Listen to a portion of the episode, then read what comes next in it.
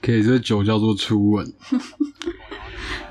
喝起来感觉很像不知道发生什么事情，就是 在讲什么？喝起来不太有一些很明显的感觉。然后我觉得它叫初吻，我大概可以理解，就是你毕竟初吻嘛，嗯，所以你到底可以感受到什么？哈，所以你初吻没什么感觉吗？初吻应该说他当下的脑袋就是空白的，嗯，对，然后你就完全不能够理解刚刚发生了什么事情，就像喝这口酒一样。你现在是想要间接地说这这口酒难喝吗？没有没有难喝，就是 哈什么 初吻吗？那种感觉哈，刚刚那叫初吻，再喝一口还是这种感觉，多好，得买。装的很硬。但是我完全不太记得我人生的初吻诶、我真的不记得那时候发生什么事，忘了。我记得我的初吻，嗯其实我的初吻蛮荒谬，啊，就很荒谬，就是因为我那时候国中，哇 哇，这这只是第一个我觉得很荒谬的点。嗯，因为还国中嘛。对，哦，然后第二个是她其实不是我女朋友，嗯，哎、嗯。嗯，对，哦。因为你知道国中生不太懂事嘛，对，嗯。对，后来的十年我大概都是这样度过的。你后来十你过过了十年的国中了，对了，我我的都不是很懂事，青春期特别的长，就是我那时候，好长哦。对啊，我那时候就第二个不是我女朋友嘛，然后她就是一个喜欢我的学妹，然后我不知道，其实我自己也蛮喜欢她的，嗯，然后我跟那时候女朋友就处在一种那你，那时候也是女朋友？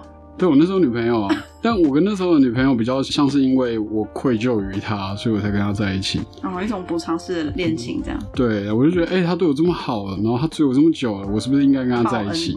对，报恩式恋情，也没有，就是自暴自弃式，就是好了，算了，反正对吧？国中你还剩几年，难受。对吧？然后呢？然后就跟那个女生在一起之后，有一天那个学妹就跟我告白，嗯，然后我说哦天哪，你知道吗？就是那个心里头那个狂妄的野兽就就此猛然出闸，这样，我就约那个学妹说，哎、你那个时候有没有空可以出现在哪里？你说跟你告白的那个，对对对，我跟她说，哎、你可不可以出现在哪里？这边瞧好之后，我回头跟我兄弟说，我今天表演个大的给你们看，因为你们都是我的 homie。所以所以哇哦，你还有女朋友的状态吗？对，嗯，所以你要表演什么？我好好奇啊。就是我要表演的是我的初吻，就我要把我的初吻献给 你好渣哦。我那时候国中，OK，虽然嗯，对，但 OK，毕竟 还是要反省一下吧，该吧，？就是我那时候国中，然后我就跟我兄弟讲说，我今天要做一个屌的表演给你们看就是我要给你们看一个就是我的初吻，所以我就把我兄弟两个兄弟，然后就找到了那个跟那个学妹约好的地方，嗯，然后我就。那个学妹就站在角落等我，然后我那一刻真的完全感受到一股就是很纯然的青春的冲动，嗯，就是我想靠过去，然后我想亲她，哦我不管他愿不愿意，但我要做这件事情。哦，对，所以我那时候就直接靠近之后，他就吓一跳，他说：“嗯，你要干嘛？” 然后我就说：“我要亲你。” 然后我就贴着超近，然后他就一直闪躲，你知道吗？他必须要做完一段矜持的戏。搞不好他就是真的很害羞而已。对，因为如果我要亲他的时候，他说：“哦，好啊来啊！”我也会吓到，所以我他就嗯，我不要，我不要，然后他就两只手就把眼睛遮起来，然后最后我在这个状况下得逞，然后我两个兄弟在看到就呜，就他们就呜，然后就耶为什，么还要叫人来看啊？有够奇怪的啊、我如果是那女生，我一定觉得超荒谬的。我觉得初吻某种程度上就跟结婚一样，需要有见证人。好哦，好哦，对，然后结果我跟这两个兄弟讲说，好，这是秘密，你不能讲。嗯就其中一个你知道吗？跑去跟我女朋友讲，出事情，出了大事情。所以你们之后还是朋友吗？谁？就是你跟那些你两个兄弟，文化有谈开这件事情，嗯 但是前一阵子，就前一阵子很荒谬。对 从国中到现在，对，哇，前一阵子就是因为我们就是有一些事情在聊这样子，嗯。然后我们就借着这件事情就聊到一些信任的问题，然后我就回应他说，其实我不太能够信任。你。然后为什么？我说、啊、你还记得你国中那个时候吗？就是我跟你说你不要跟别人讲，结果是你跑去跟别人讲的。我笑死。对你，你现在要这样跟我谈谈事情，我觉得 OK，但我们必须先解决一下这个陈年往事。嗯，就把这个疙瘩清一清。对，必须清掉这个疙瘩。嗯所以我就跟他说：“哦，那你那时候为什么会这样子？”然后他就跟我说，他那时候说，他就只是很看不惯我，他就觉得说我怎么可以每次都这样子，好像在欺负女生所以他。是一个秉持着正义感去告状的。对，然后我就发现错的原来是我，然 后 小丑竟是我自己。然后我说：“啊，没事没事。”你十多年后才反省吗？没有，就是我了解原来他那时候，虽然他那时候站得好，你知道吗？他大概可以说哦，没有，我就看不起你，每次都有女生可以亲哦这样子。哦但他选择了一个非常凛然正义的立场发言，说我看不惯你，每次都这样欺负女生。搞不好实际上他那时候其实是这样想的、啊。我也不知道啊，反正就是他这样讲，我也就只能这样认了嘛。说嗯哦，好，你讲得没有错，算很厉害。那我们来谈一下现在的事情。对，就是嗯，我刚刚讲完这件事情，但你知道他那时候跑去跟我女朋友讲说我亲戚他学妹这件事情，造成了一轩然大波、欸。嗯，那等下你说，所以另外一兄弟呢？另外兄弟就哦哦就这样，就默默记得这一刻而已。对但另外一个比较激进，他就跑去跟我女朋友讲，就是某种正义感的那种。嗯，那你说什么轩然大波？他跟我女朋友讲，但好巧不巧，我女朋友刚好我那时候的女朋友也是学妹，嗯然后她刚好是整个学校算是很就是人脉很广。哦，那你也知道，就是我们学校其实并不是很大，就是一个私立的国中这样。对，然后 刹那间就是一堆人说要打我。一传十，十传百。对，就是感觉就是已经积怨已久，因为我那时候在国中，我都不剪头发，每天都拽拽帅帅很。多人啊？我惹了很多人，我让很多人看不惯我，所以那一个借口嘛，他们就起义了，他们就，借机起义，说要打我至少五六团，就是那个人脉关系大概五六团。好扯然。后重点是那个时候我快要考机测了，我大概只剩二十八天就要考最后一次机测。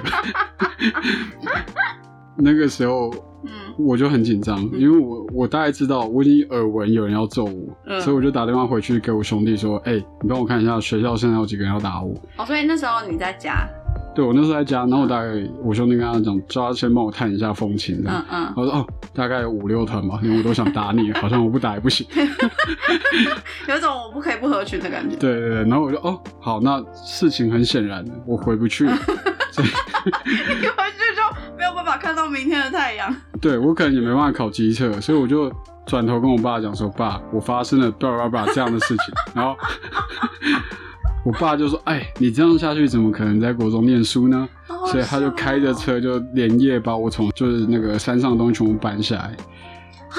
是哦，我就这样逃到了冲刺班，你知道吗？就是他们找了一间补习班，里面全部都是一堆就是准备要冲刺机测考试的学生，嗯，每天就是每日每夜的念书就算，他们早上还要起来喊口号，哎然后我一定要考上分，在那边叫这样子，然后啊，就很像被强路丢进某个邪教，那我？觉得听起来像邪教。对，然后我就待在那边，就是没没日没夜，因为我已经基本上把我的所有的希望都放在这里了。嗯，对，那个国中那边我已经回不去了，所以我就在那个冲刺班很认真念书，念了一个月，大概二十八天。对啊，我就出现卓越的进步，就考上了一间还不错的学校，这样。所以你本来的本来在国中的时候的程度，跟你就是最后考上程度差多少？就是比如说 PR 多少到多少？PR 讲 PR 讲 PR 暴露年纪耶，会吗？现在不现在不讲 PR 了现在不讲 PR，现在讲分数。啊？是哦，对啊啊，不好意思，没事没事，那你那时候的确是 PR，对啊。对啊我那时候我第一次机测，我记得我那时候 PR 好像第一次八十，嗯，对，就是我这国中也蛮荒谬。我记得我真的开始认真念书的时候，是距离第一次机测三十九天的时候。干你这么混哦？那前面的时间我都在打架跟谈恋爱。那你兄弟会讨厌你啊？我我觉得好像算蛮正常的。对，然后后来我三十九天，我有一天抬头起来，望见黑板上面写的就是哦，机测倒数，在在黑板上会写那个倒数时间。机测倒数三十九天，我都说啊，完蛋，三十九天之后要考机测哎。嗯然后我就问了旁边那个人说：“哎、你觉得我现在开始努力还来得及吗？”嗯他当然是废话，所以跟你讲来不及，原本就跳下去。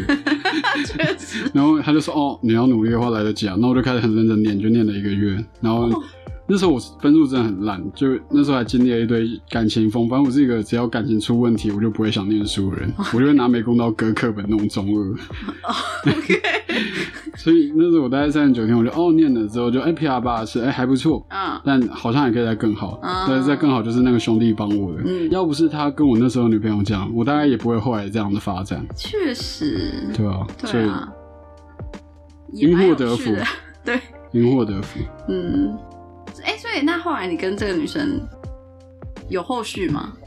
就后来这件事情是怎么解决？还是你就再也就是跟这个国中就完全没有联系？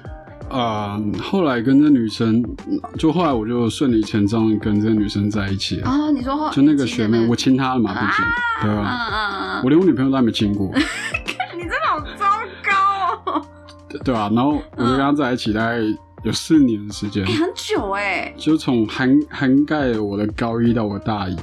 很久哎、以就是年轻的恋爱来说，我那时候把自己堆进了一个很巨大、很命定式的恋爱叙事里面，嗯哼，就我会认为我跟一个人在一起嗯，不是没有原因，我之所以会跟他在一起不是没有原因。你是说这是某种命运的安排吗？对，这个原因可以用很大的想象力去推广，嗯哼，很有可能你们这一辈子就是有缘。嗯，但我放大这件事情，我认为我这一辈子都应该跟他在一起。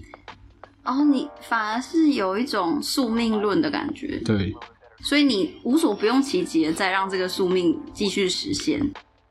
对，就我房子已经堆得超高了，就我花四年的时间。把这个人之所以在这辈子跟我在一起的原因，可能是因为上辈子怎么样。但我觉得这样会有点危险呢，因为到最后会变成，如果你觉得这件事情必须得成真的话，如果你们比如说相处上，不管是什么关系啦，如果你认定这件事情就是这样，那在你们相处上，或者是你觉得遇到什么问题的时候，你会觉得说啊，那那个不是应该解决的事情，因为你们最后一定会怎么样？就你会开始说服自我说服说这些东西都是假的。这某种程度上就是绝对的权力导致绝对的腐败，差不多的逻辑。就是当你已经发现你 dominate，就是已经完全主控这段感情，你有百分之百把握他不会离开你，你也不会离开他的时候，这时候就是准备丑态百出的时候。就有点像是啊，反正你就这样啊，就随便啊。就是我如果怎么样，你应该也会接受吧？对啊，但是但但是这个他的结论是站在一个我觉得。呃哦，我认为这段感情就是命中注定的，就是不管怎么样，我们都不会分开，所以我不管做多糟糕的事情，我们都还是会继续在一起的立场，对不对？显然是有一点这样，但事实上我那时候因为我还小，所以我做的事情并没有到太糟糕。伤天害理，对，没有到太伤天害理。相较于其他人啊，对吧、哎、哎我不知道你的同温层混的怎么样，老实说，对啊，那时候就是跟那女生在一起大概四年吧，嗯然后我花了很多，就是我已经几乎是病态式的沉溺在这个感情里面。嗯哼，可是老实说，你的浪漫或你的激情，那是你的。哎、真的，我觉得有时候在感情或是所有的关系里面，有时候你对这个感情的幻想，真的是其实就是你自己的一种自逆式的自我实现。对，就是嗯堆了一个很高的楼，很大的房，嗯，然后让自己住在里面。对，但但是你这个楼这个房里面，其实并没有对方参与。对，嗯所以对方从来就没有进来过。对，就算是四年，他说离开就离开，我不知道他到底多难过。我相信他应该有他自己的过程，但在我这边我看不到，所以我只能讲我自己。嗯我自己的部分就是，我当我意识到原来他不在这间房子里面的时候，我的房子瞬间塌了，啊，我就突然被压在那四年堆叠起来的回忆跟诺言里面，哦哦，那嗯，感觉一定很糟，就算是那是我第一次精神创伤。算是第一种第一次真正的失恋，对不对？对你就会知道，原来这就是失恋，这就是你的房子被拆掉对，就是你的之后感觉。整个对世界的认知都毁灭那种感觉，然后你要开始重建自己的价值观，什么对啊，我后来就衍生思考说，其实你不觉得人很喜欢骗自己，嗯哼，而且人有必要骗自己，因为如果不骗自己的话，人就会活在一望无际的荒芜里面。嗯，你说人喜欢骗自己是什么意思？就就是我觉得情况应该是这样，就是当你来到这里之后，你发现其实严格来说，这里就是一片荒芜。嗯我可以理解在那荒芜之后的事情，嗯但在那些事情之前，你必须承认这就是一片荒芜。嗯没有一件事情是具有意义的，嗯没有一件事情是永远存在的。确实，就是意义其实是人类建构出来的，对，但我觉得它不一定是谎言啊，它有可能就是一个愿景。就是你要说愿景是一个谎言吗？你盖多高的楼，最后它就是会塌。不一定啊，不一定吧，楼不一定会塌吧。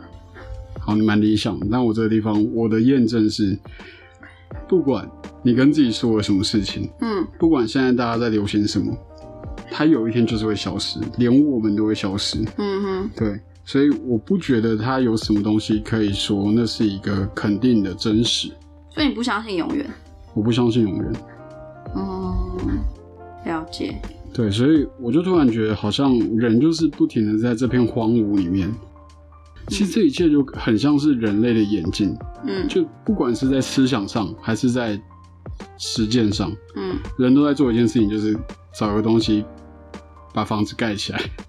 确实，因为有我们人类很多的工作，或是很多意义，其实是人类想象出来的，我们自己去建构出来的。你要说这些东西真的有意义吗？大家觉得它有意义，它才有意义啊。就是你看，比如说像钱好了，这些东西它就是一张纸，嗯，那它为什么有意义？因为我们人类的共识是，对我们相信这张纸有十块钱，不不是，现在没有十块钱的它有它的纸价值。对，这一张上面写着一百块的红色的纸钞，嗯是有一百块的价值，我们可以拿它来换东西，嗯但它实质上其实就是一张纸。嗯，我们它的意义是我们赋予给它的，但我觉得很多事情也都是这样。对啊，因为我那天就是在看电影的过程中，嗯然后其实也有想到类似的感觉，就是我突然跳出来了，我就想，啊，为什么大家一直拍电影？嗯嗯然后为什么大家一直急着去赋予意义，然后再解构意义，然后再重构意义？为什么？嗯结果当你去往外看，你突然转了个身往外看之后，你发现你突然理解了，因为在这一切之外是一片你无法意识的荒芜。那你觉得像你看所谓拍电影这个过程，它是在嗯缘木求鱼吗？还是我觉得他是在堆墙，我觉得他把墙壁堆起来，嗯他在墙壁里面再把墙壁堆起来。我觉得电影的演进，或许我们说叙事，嗯它一开始可能只是一句话嗯。或是一个手势，嗯哼。但它后来已经演进到它变成电影，它变成是一个很丰富、很完整的叙事，甚至我们还在追求更丰富、更完整的表达。嗯。但不可否认，就是这一切它就是层层叠叠的，就像墙一样，就像那个进击的巨人一样，嗯。就是不停的把这个墙壁给堆叠起来。嗯。然后我们在墙壁里面堆叠故事，可是我们同时又在故事里面堆叠墙壁，嗯就这样层层叠叠的进来之后，你如果要问说这一切到底最后会为了什么，嗯没有人可以告诉你，但大家一定可以肯定，没有人想要去面对那一片荒芜。啊，我大概我大概有一点点了解，但我觉得还蛮难解释的。嗯我在想，好，再讲的更比较详细一点，就是我昨天要看书嘛，然后我看书的时候，我就觉得好烦，为什么这些人要不停的揪着一个概念，嗯，再从这个概念衍生一堆概念？我就觉得有一种在就是自说自话，然后很硬要讲的感觉吗？就是我不明白，嗯让他们积极的去做这件事情的原因是什么？当然，第一个可以说，因为我们希望可以认识我们嗯哼自己。嗯那第二个，我觉得比较消极的，可能就是因为我们谁也不想回头去看那一片荒芜，嗯所以我们积极的面向核心，嗯然后不停往核心去，同时一边搭墙。嗯，对，我了解。但我觉得寻找意义，应该说就是，既然意义是被创造出来的，那寻找意义是不是就变成了一个有一点怎么讲，有点没有意义的事情吗？我觉得追求意义的过程本身就是意义，你只能这样想。这这话越来越玄嘞，越来越哲学。嗯，不然你还能怎么办，对吧？但我就是字面上，我其实蛮同意这这段话的，就跟有些人会说，就是人生，人生就是你生下来，然后每个人终点都是死亡，那重要的是什么？重要的是过程。就是你从生到死，你很你很积极的在这条去死的路上创造更多价值，然后去寻找你自己真正在意的东西是什么。其实我一啊。一开始在思考这个问题的时候，我会把这个问题回答成就是说，哦，你之所以要创造价值，是为了要留给后面的人。嗯哼，对，但你说一些像是 legacy 这种东西，就是你对你的、嗯。你的后辈，从你嗯。之后出生的人，嗯，对，但我后来发现这样想其实会蛮辛苦的，哦，辛苦，嗯，怎么说？因为你会傲慢吗？傲慢的确也是一个可能，嗯。确实，但第二部分我觉得蛮辛苦，就是你为什么要为了别人做这件事情？你为什么不为你自己？嗯，对你为什么要为了所谓的后辈干嘛的？我之前有遇过一个这种人，他就是说他他想要为这个世界留下一点什么。我觉得一部分是他，呃，是是他想要在他想要这个世界记得他，他想要这个世界知道说这个他留下来这些东西是属于他的，所以他想要留下一些呃他的建树之类的。另外一部分是我觉得。嗯，因为人是会一直持续繁衍的嘛，你会有后辈，你会有下一代。像我们，比如说我们现在做环保或者什么，就是说实在的，嗯、可能世界毁灭就是也是几百年后的事，那时候我们早死了。那为什么我们要做？就是因为我们希望未来的我们的孩子，所谓地球的孩子，我不管是不是我生的，都可以过更好的社会。嗯，对啊，我觉得，我觉得你所谓的为未来的世代留下更好的世界，我觉得是这样。对啊，对，但我后来就放弃这个想法，嗯因为我觉得如果你真的是这样想，嗯你根本就不用把这个当做是目的。怎么说？你如果真的是想要为以后的人留下一些什么，嗯你就不应该把这件事情当目的，它应该是你一个预设，在你在思考阶段就应该放进去的东西，它不会变成你行为的目的。啊，我懂你意思，这样就有一点好像，呃，有点本末倒置，对不对？嗯，有点不纯对啊，对，就是在这个过程中，我慢慢理解这就是它。不应该是目的，对就是你的目的不应该是为了其他人。对，你应该为了你自己，然后问你自己说，哎、为什么你想这样做？嗯那我自己的理由是这样，其实很也很荒谬。其实我说真的，任何有意义的事情，到头来它其实只是一个很很小的动机。嗯对，就是像我会觉得说，我应该要留下些什么，或者是我努力去留下些什么的，嗯这个感觉比较像是那边有一颗大石头，嗯然后我想在上面签上我的名字。然后你问我说，那这样意义在哪里？石头最后也会不见啊？我说没有，就这样，不然呢？就这样，所以你签上那个大石头是希望有人看到你在这里签的那个名吗？也没有。没有，就真的是我想跟自己说，哎、你看你在这边签了一个名字，哦所以你你做这件事情，单纯就只是想要让自己安心，知道你在这里签了一个名，这样对，只想让自己知道自己存在过。啊。对，应该说你不知道你从哪里来。嗯，我觉得像你讲的人确确认自己的存在这件事情，我觉得在人生里面也算是非常重要的一环。对，然后你也不知道自己要去哪里，嗯，那那就这样，就让我做一件很幼稚的事情。我觉得也不是幼稚啊，就是像我刚刚讲的，就是你要人人确认自己存在，就是你要透过做什么事情确认自己存在。比如说你要在社会里面确认自己存在的一个很大的怎么讲，很大的条件吗？就是你透过，比如说你透过你跟社会的反应，你跟同才的互动。去确认你自己存在，去找到你自己，你在这个社会，比如说你在这个公司，或者你在这个教室里面的位置，嗯，对，那所谓的在世界里面确认自己存在，就像你讲的，你就在一颗石头上刻下一个名字，然后确认我有办法在这个石头上刻下我的名字，所以我应该是一个存在的人。我觉得这个对对我来讲，对你讲的，我觉得蛮认同。但我自己的想法是，我会把它定义成两种状况。第一种就是你在确认你自己的相对存在，嗯哼，跟你尝试主观的认定自己存在。去确认一个比相对存在还要绝对的存在，但它并不是绝对。嗯哼，就是它比相对还要更倾向于绝对，但它并非是绝对存在。嗯，我觉得这可能又扯到就是文字的定义了，但我大概可以懂你要说什么。我我的意思是说，如果你跟这个社会互动，对吧？嗯你是借由他人来确认自己的存在，嗯但能不能用你自己的方式去确认你自己的存在？对啊，对啊，对啊，对，嗯所以其实也不太，后来也不太管别人怎么看我。就是一个是主观的，一个是客观的。对，嗯因为我说真的，活着是我自己的事情，嗯，死掉也是我自己面对的。对，那到底跟谁何干？